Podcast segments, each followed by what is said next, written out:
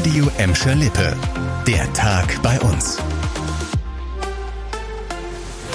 Mit dir Kübner, hallo zusammen.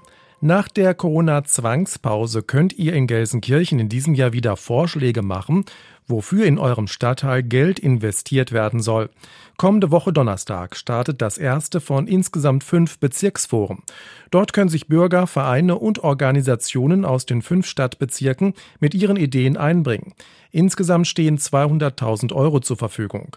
Gelsenkirchens Oberbürgermeisterin Karin Welge freut sich, dass es wieder echten Kontakt zu den Bürgern gibt. Wir sehen ja jetzt, dass äh, nach den doch sehr engagierten Impfgeschehen der letzten Wochen und Monaten die Corona-Zahlen und Inzidenzen in der vierten Welle wieder deutlich abgeschwächt sind.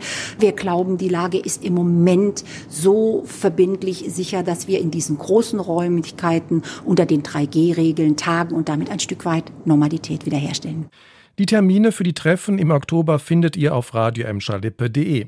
In den vergangenen Jahren wurden bei den Bezirksforen zum Beispiel Parkbänke oder neue Mülleimer vorgeschlagen.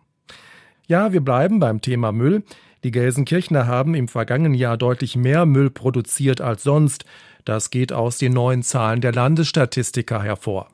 Pro Kopf sind 2020 in Gelsenkirchen 484 Kilogramm Abfall angefallen. Das waren 20 Prozent mehr als im Jahr davor. Wegen des Corona-Lockdowns hatten Experten schon damit gerechnet, dass die Müllmengen in den Haushalten steigen. In Gladbeck und Bottrop hat sich das nicht bestätigt. Dort haben die Einwohner 2020 sogar etwas weniger Abfall produziert als noch im Vorjahr. Gezählt wurden in der Statistik Haus- und Sperrmüll, Bioabfälle und Wertstoffe. Nicht nur der viele Müll ist bei uns ein drängendes Problem, auch die Kinderarmut.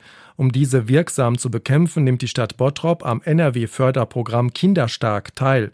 Ziel des Programms ist es, Kinder und Jugendliche besser vor Armut zu schützen und ihre Chancen auf einen Aufstieg durch Bildung zu erhöhen.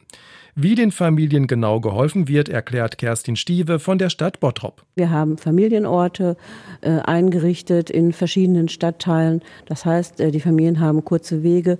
Es geht immer darum, dass das niedrigschwellig ist und die Familien einen Ort haben, wo sie mit allen, in allen Belangen Ansprechpartner haben die dann auch bei äh, anderen Problemlagen gegebenenfalls weitervermitteln an Kollegen innerhalb der äh, Stadtverwaltung in den verschiedenen Bereichen. Rund 120.000 Euro steckt die Stadt Bottrop in den Aus- und Aufbau der Familienorte. Der größte Anteil kommt vom Land Nordrhein-Westfalen, nämlich 100.000 Euro. Das war der Tag bei uns im Radio und als Podcast. Aktuelle Nachrichten aus Gladbeck, Bottrop und Gelsenkirchen gibt es jederzeit auf radio und in unserer App.